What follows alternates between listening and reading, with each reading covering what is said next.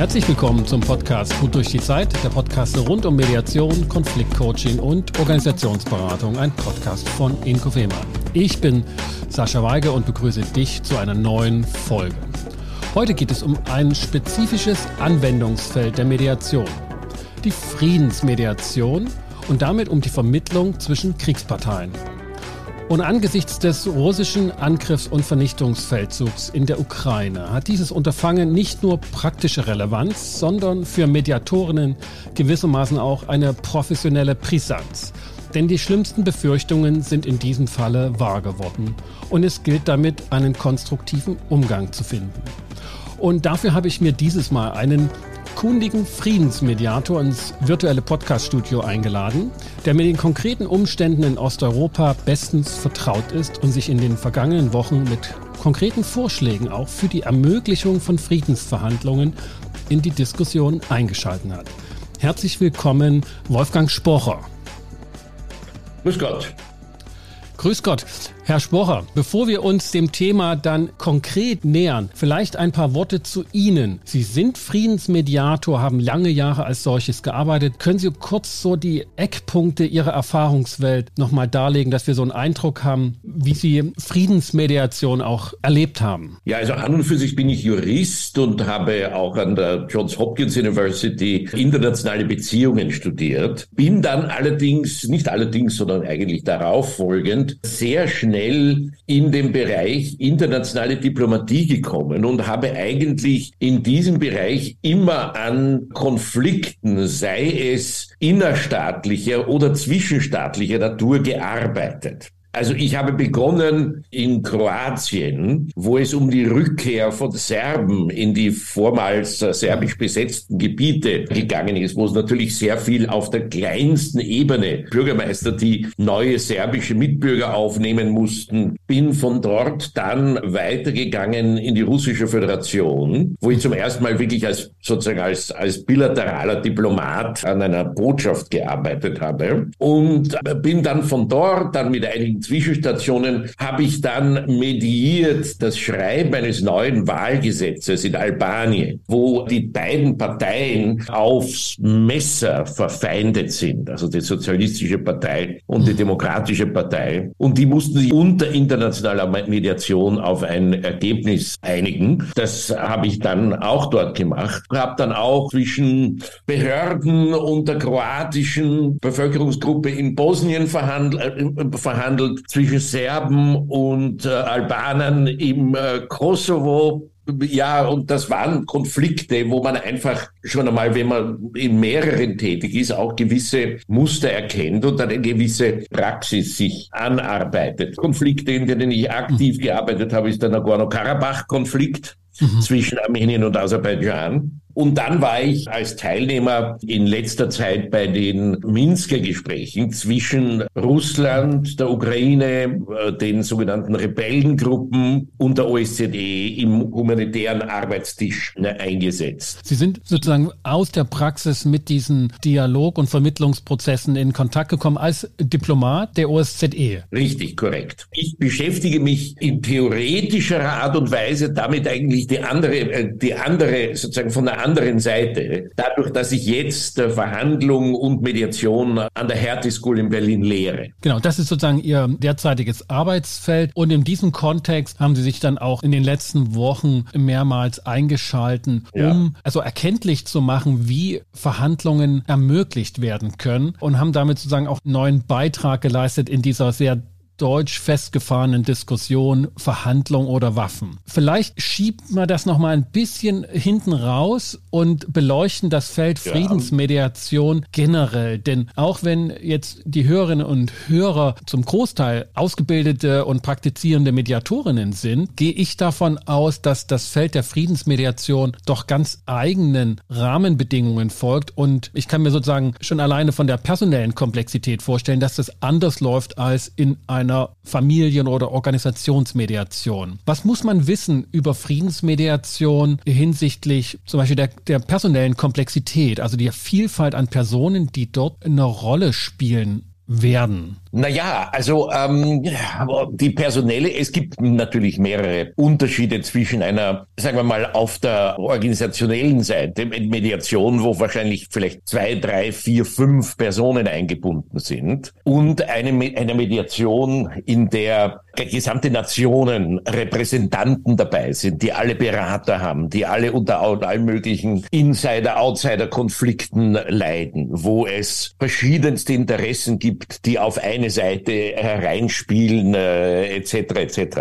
Also das ist natürlich eine Ebene, die man auf jeden Fall sozusagen in der internationalen Mediation mit einbeziehen muss, dass die Menschen, denen sie gegenüber sitzen, wahrscheinlich ihre eigenen Mediationen äh, durchführen müssen oder ihre eigenen Probleme haben, wenn sie mit ihren eigenen In-Groups einmal diskutieren, was sie überhaupt, äh, welche Positionen sie überhaupt äh, vertreten dürfen, wenn sie dann tatsächlich an einen internationalen Verhandlungstisch treten. Das ist einmal das Erste. Also da gibt es sozusagen eine zusätzliche zusätzliche, wie soll ich es nennen, eine zusätzliche Lage, die man da noch mitdenken muss. Wie fängt das überhaupt an? Also Sie sagten vor uns, ne, es gibt die Ebenen so der Bürgermeister und der unmittelbaren kommunalen Vorortebene. Wie startet man bei so vielen Ebenen und Personen? Wie geht überhaupt so eine Mediation los? Da ruft ja keiner ich wahrscheinlich nehme an. an dass natürlich sehr viele Mediationen, gerade auch unter ihren Hörern, sozusagen initial von den Parteien oder von den Seiten sozusagen angefragt werden, die hingehen und sagen, wir brauchen jetzt einen Mediator, um unsere, um unsere Probleme zu lösen. Das ist in dem Bereich, in dem ich tätig äh, war und bin, eher nicht der Fall. Es geht da sehr oft die Initiative eigentlich vom Mediator oder von einer medierenden Organisation aus, die sehen, dass es gewisse ungelöste und unlösbar scheinende Konflikte zwischen zwei Parteien gibt, äh, unter denen die Parteien leiden, unter denen vielleicht auch oder garantiert auch sicher andere leiden, also unbeteiligte Personen leiden, und wo dann einmal eine Organisation oder der Mediator im Auftrag Auftrag einer Organisation auf die Parteien zugeht und anfragt, ob nicht eventuell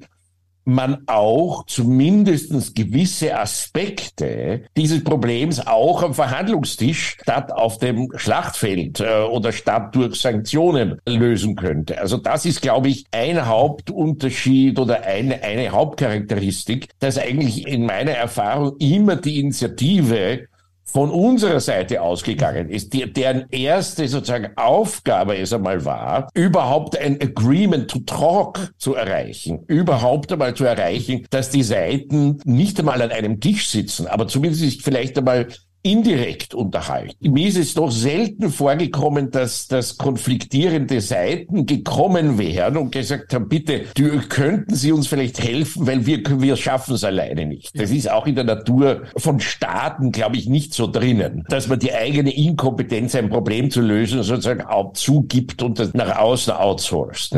Wie geht man das personell an? Also wer wenn man jetzt mal sagt, da gibt's jetzt dritte umliegende Nationen, die jetzt auf die Idee kommen, das wäre jetzt nicht das Schlechteste, wenn die sich wieder an den Tisch setzen, weil das geht jetzt zu weit. Also das ist in der Gefahr auszuufern und zu einem regelrechten Flächenbrand zu werden, wenn man dieses abgetroschene Bild mitverwenden will. Steigt dann diese dritte Nation eher an oberer Stelle der kriegshandelnden Parteien ein oder an den unteren Ebenen? Und was bedeutet das für einen personellen Aufwand, damit in der Hinterhand zu halten an Friedensmediatoren? Ich stelle mir vor, dass da ist es ja nicht mit einem Team von fünf bis zehn Leuten getan. Das kommt darauf an, wie komplex die Themen sind. Also es gibt Themen, die können auch von relativ kompakten Teams und relativ kompakten Organisationen äh, angegangen werden, auch von einer oder zwei Personen.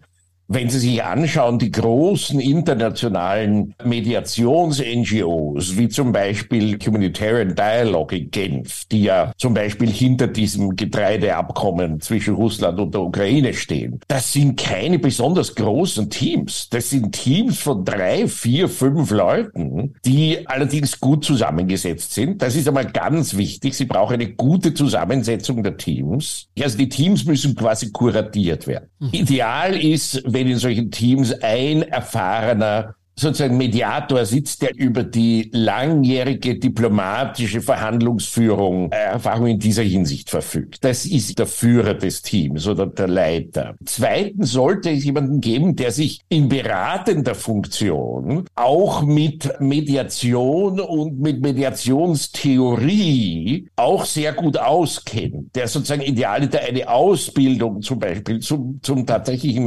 Mediator. Das ist Weil was man theoretisch lernt in der Mediation ist oft vielleicht, da gibt's oft, äh, sagen wir mal, ich könnte es diplomatisch Synergien nennen, undiplomatisch Unterschiede, äh, über welche Erfahrungen man tatsächlich verfügt, wenn man sich in den tatsächlichen Prozess begibt. Dann sollte als dritter sozusagen Beitragender auf jeden Fall eine Figur oder eine Person sein, die eine tatsächliche Expertise hat im Bereich, sozusagen im, im Fachbereich. Also wenn man jetzt zum Thema Corona-Maßnahmen mediiert, wäre es gut, wirklich einen, einen, einen Virologen dabei zu haben. Wenn man jetzt zum Thema äh, Getreidelieferungen verhandelt, wäre es gut, wirklich einen Agronomen dabei zu haben, der weiß, wie lang was, dass was am Feld stehen muss, bevor es geerntet werden kann, etc. etc. Also dass diese Teams gut zusammengestellt sind aus Erfahrung, Erstens aus Expertise, zweitens und aus Fachwissen im Fach, nicht, nicht im Mediationsfachwissen, sondern im Fachwissen, worum es wirklich geht, äh, als drittes, ist schon einmal sehr wichtig. Daraus entnehme ich, dass es auch nicht dann so abstrakt um die Frage Krieg und Frieden geht, sondern ganz konkrete Handlungen zu tun oder zu unterlassen, wie in dem Beispiel von Ihnen erwähnt, ne, das Getreideabkommen. Wir vermitteln jetzt über die Frage, wie kommt das Getreide von wo nach wo, unter welchen Bedingungen. Ja. Und dann muss man eben darin auch Felderfahrung, Fachexpertise mitbringen. Ja, es geht natürlich im Prinzip immer um Krieg und Frieden. Aber Krieg und Frieden ist etwas so Komplexes.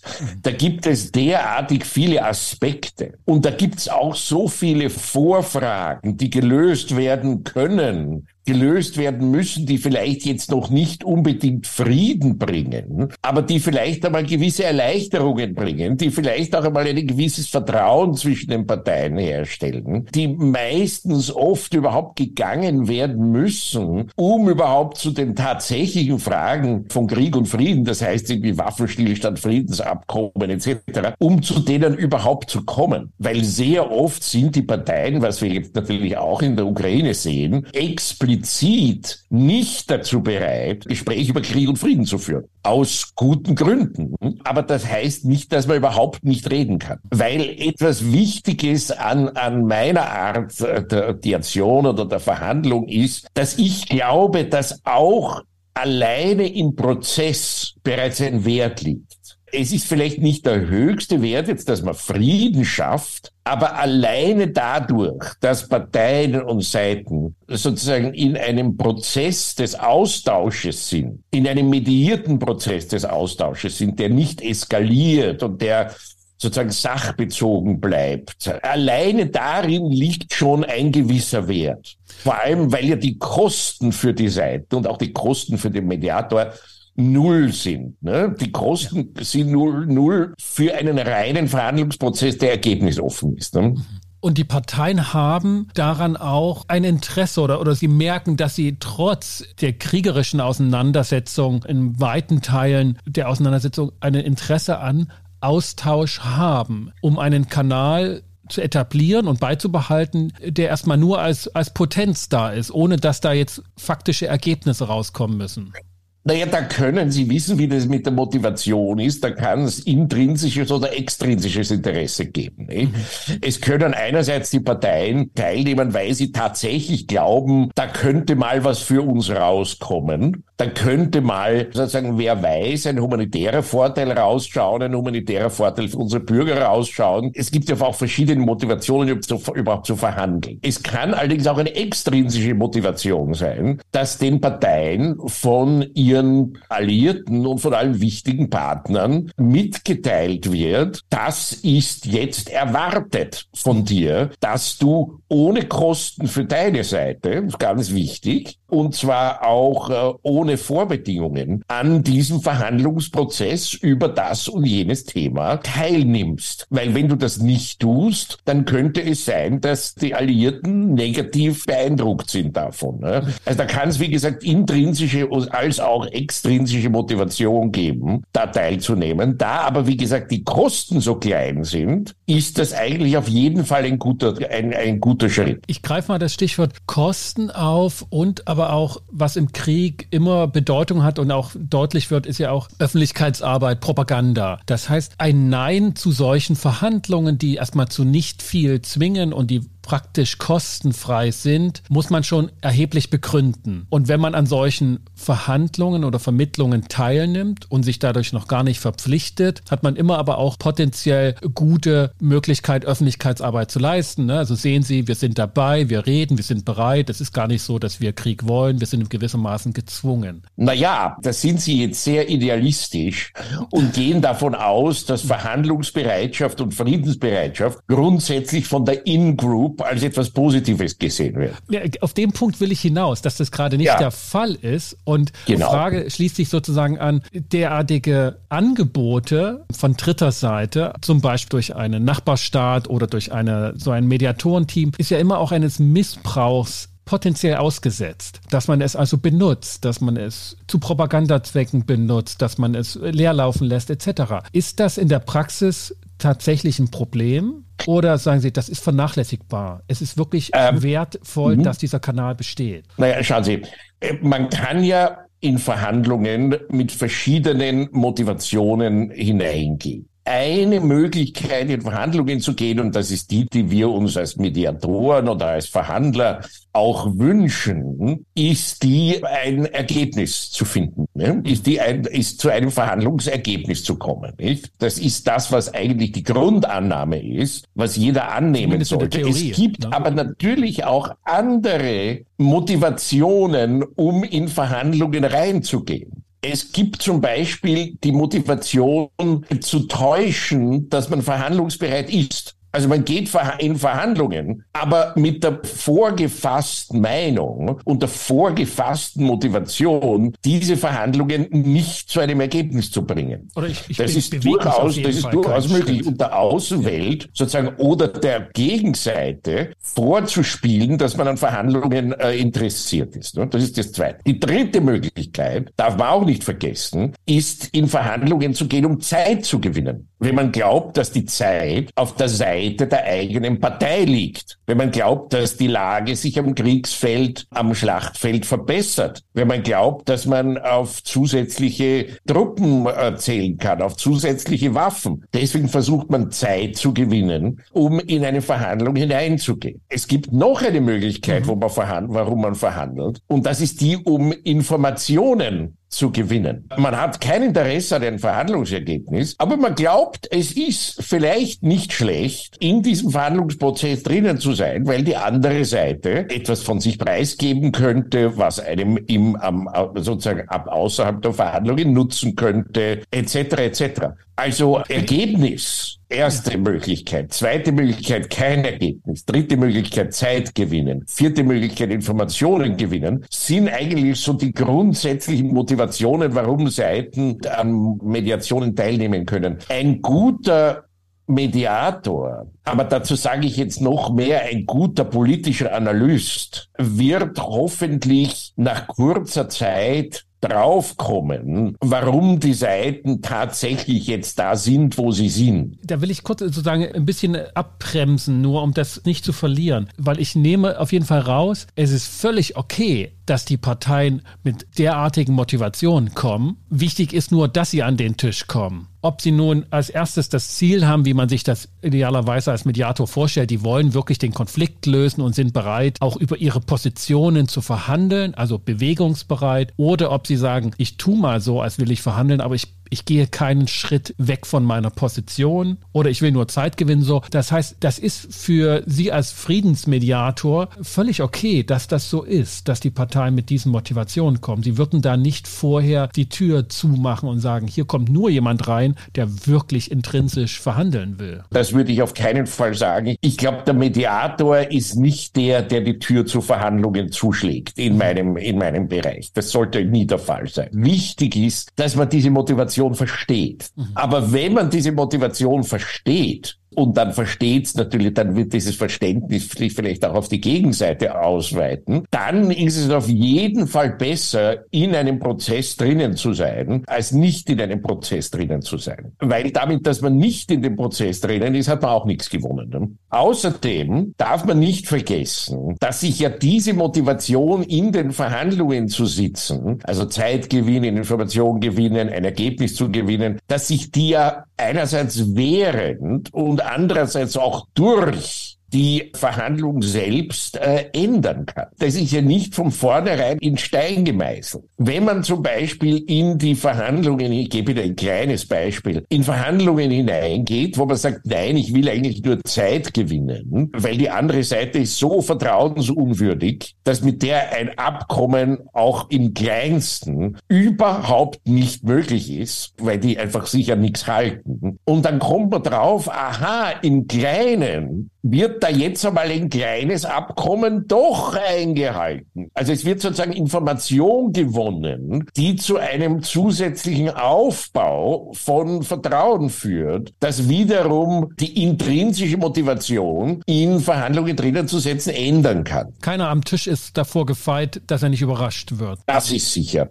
Also keiner ist davor gefeit, dass er überrascht wird. Nicht, dass er nicht überrascht wird. Ja, genau. Ja, ja. Und ja das entspricht nicht nur einer, einer Idee, sondern auch tatsächlicher Erfahrung am Verhandlungstisch, am Mediationstisch. Haben Sie das selbst auch erlebt schon, dass praktisch Parteien offensichtlich, auch wenn sie es nicht zugegeben haben, aber wie ein Monolith an den Verhandlungstisch gekommen sind, nicht sich bewegen wollten und dann aber einfach zur Kenntnis nehmen mussten, dass das mit dem Bild nicht übereinstimmt zur Realität? Das ist eigentlich eher die Regel denn die Ausnahme. Also ich bin schon in vielen Verhandlungen gesessen, wo die Parteien wirklich wie Monolithen drinnen gesessen sind und vor allem aufgrund von extrinsischer Motivation überhaupt dort gesessen sind. Also Parteien, wo einfach von sehr mächtiger Seite mitgeteilt wurde, ihr setzt euch jetzt an den Verhandlungstisch Otherwise, you know, gibt's Konsequenzen. Und die dann wirklich da gesessen sind und gesagt haben, nein, wir haben überhaupt kein Interesse an einem Ergebnis, weil das Ergebnis ist nicht möglich, weil jedes Ergebnis wäre ungerecht. Alles, was nicht meine Maximalposition ist, wäre eine Verletzung internationalen Rechts, wäre ungerecht, wäre inhuman etc. Wenn das die Position beider Parteien ist, ist es natürlich schwierig. Aber und da gibt es jetzt so etwas, und das nenne ich die Magie des Prozesses. Verhandlungen sind ja auch etwas, wo das Ergebnis, also zumindest in meinem Bereich,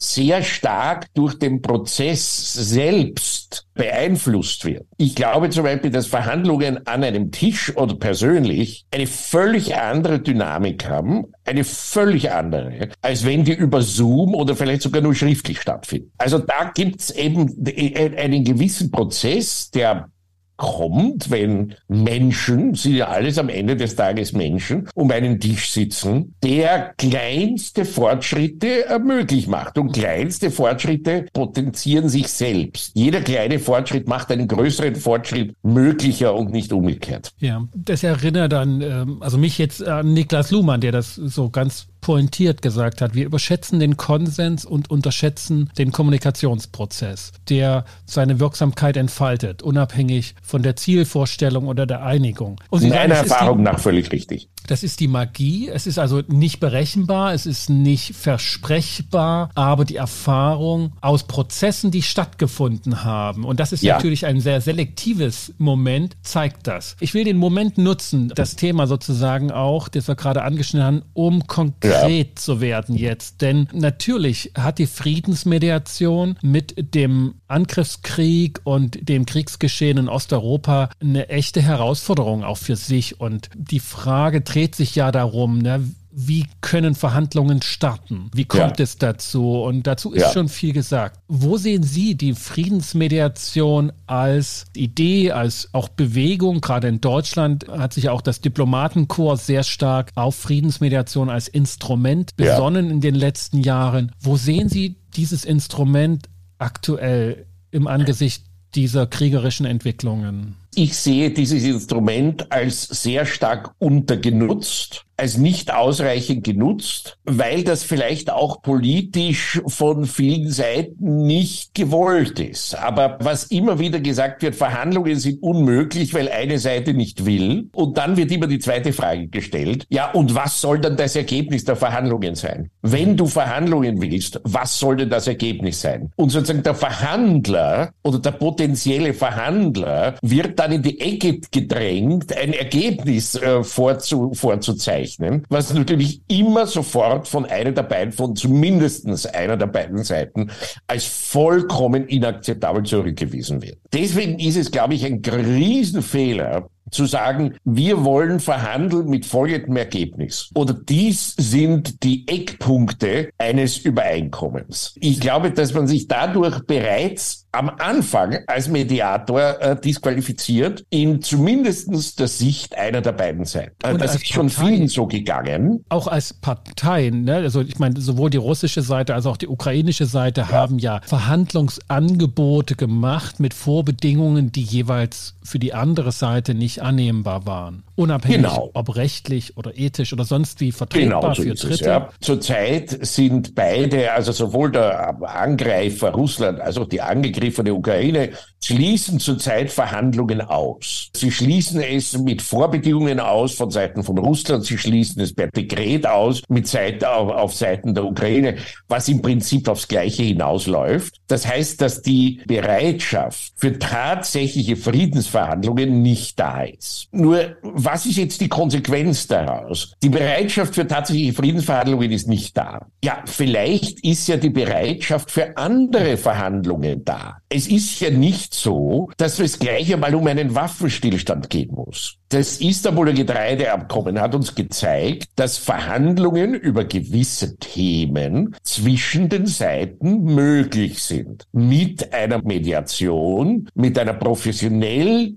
aufgesetzten Mediation, wie das eben beim Istanbuler Getreideabkommen der Fall war. Also UNO war in the lead mit einer Mediations-NGO, mit Humanitarian Dialogue. Die haben diesen Prozess aufgesetzt und dieser Prozess hat dann zu einem nach wie vor funktionierenden Ergebnis geführt. Ne? Also eine Frage ja. zu dem, erfolgen derartige Teilbereiche von Vermittlungen oder auch Verhandlungen eben so abgekoppelt, sage ich mal, in dem Bereich und in der, in der lokalen Ebene? Oder ist das immer gebunden, also kann man davon ausgehen, dass es immer gebunden ist an die obersten Stellen, dass wenn auf diesen Teilbereichen verhandelt wird, geschieht das immer durch die Kette bis hoch zu den sage ich mal, Präsident. Das passiert sicher nicht ohne deren Zustimmung. Ich glaube, dass es unvorstellbar ist, in einer Kriegs- und Friedenssituation äh, Verhandlungen zwischen den Seiten, zwischen den Parteien zu haben, ohne dass das an allerhöchster Stelle abgesegnet wird. Ja, da haben Sie recht. Sie hatten das Dekret aus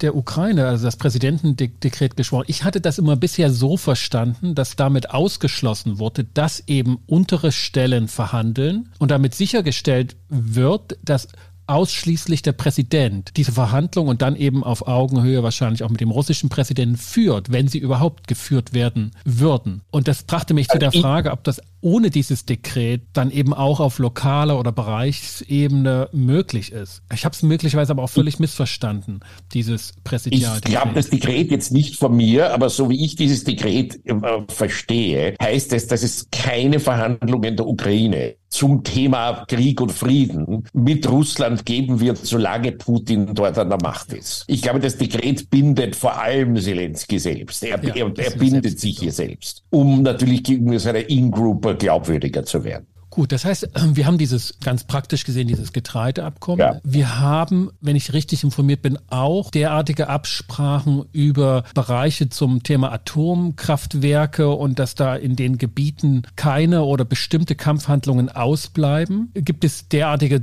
Bereiche, auch noch bereichsbezogene Verhandlungsergebnisse oder? Ja, es gibt Verhandlungen, also wenn man das überhaupt Verhandlungen nennen kann, und die sind unter der Ägide der Zum Thema Atomkraftwerk Saporizhia. Äh, es gibt natürlich direkt zwischen den Parteien hier unter der Ägide des IKRK, also des Internationalen Komitees des Roten Kreuzes, zwischen den Parteien Verhandlungen zum Thema Gefangenenaustausch, die ja auch immer wieder erfolgreich abgeschlossen werden. Also es gibt eigentlich einen ganz, ganz, ganz zarten, in Österreich sagt man Fleckerlteppich von Verhandlungen, der aber keine Klammer hat, also keine Klammer hat, die das alles zusammenhält und daher auch keine Möglichkeit hat, sich etwas auszuweiten. Wer könnte eine Klammer binden, um sozusagen mit einer Gesamtstrategie kleine Flickenteppiche an Verhandlungen zu vergrößern?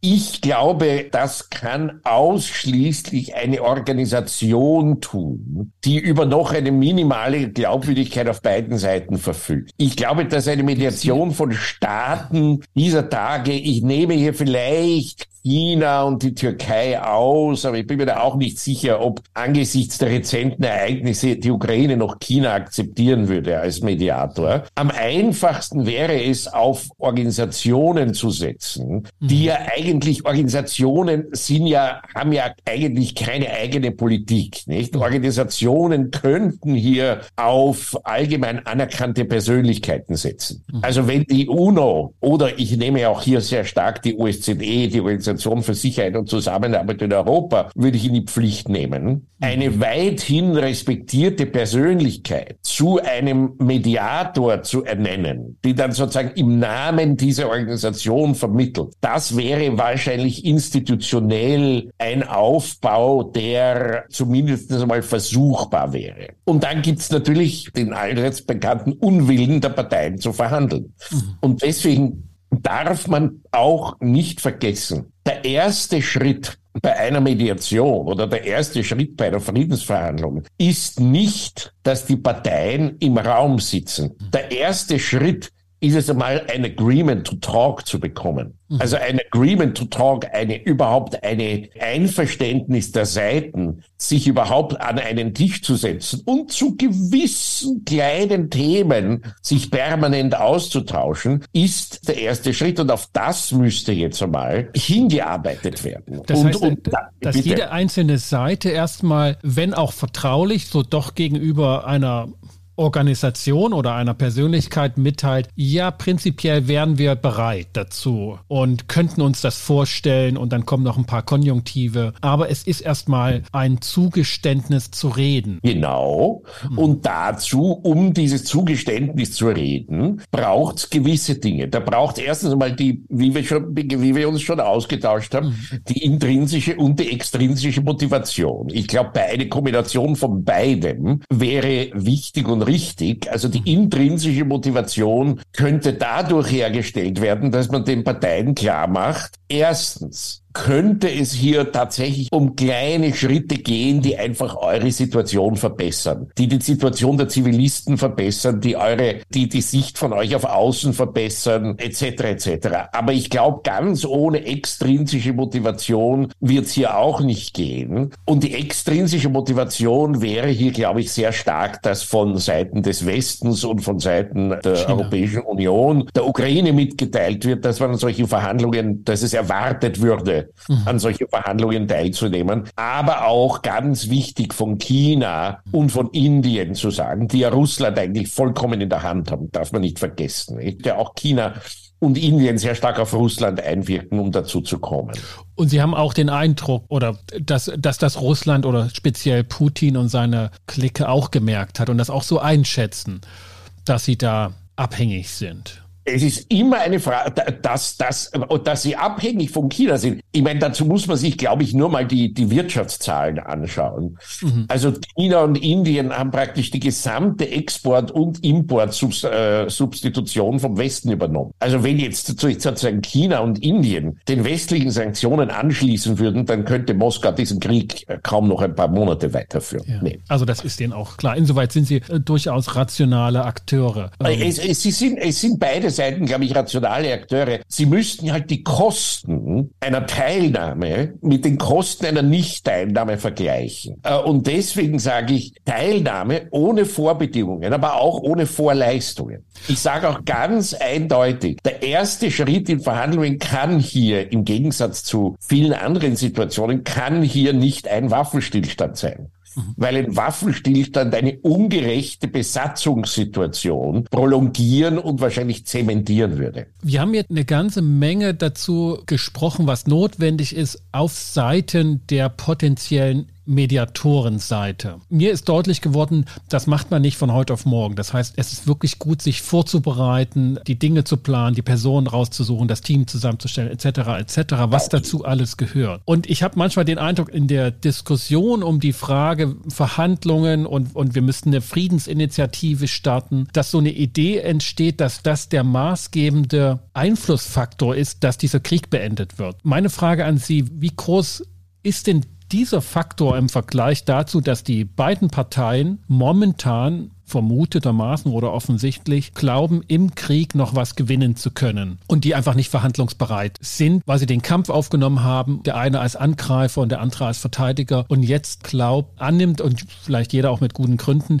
dass da was zu gewinnen. Also das scheint mir ja der entscheidende Punkt zu sein, ja. dass die Parteien letztlich sagen, okay, wir sollten den Verhandlungstisch irgendwie vergrößern, da haben wir irgendwie doch auch noch was zu holen. Schauen Sie, man muss sich schon ein realistisches Ziel setzen. Ich glaube jetzt den Konflikt Konflikt oder des, den, den bewaffneten Konflikt durch Mediation zu beenden oder auch nur zu unterbrechen, ist ein unrealistisches Ziel.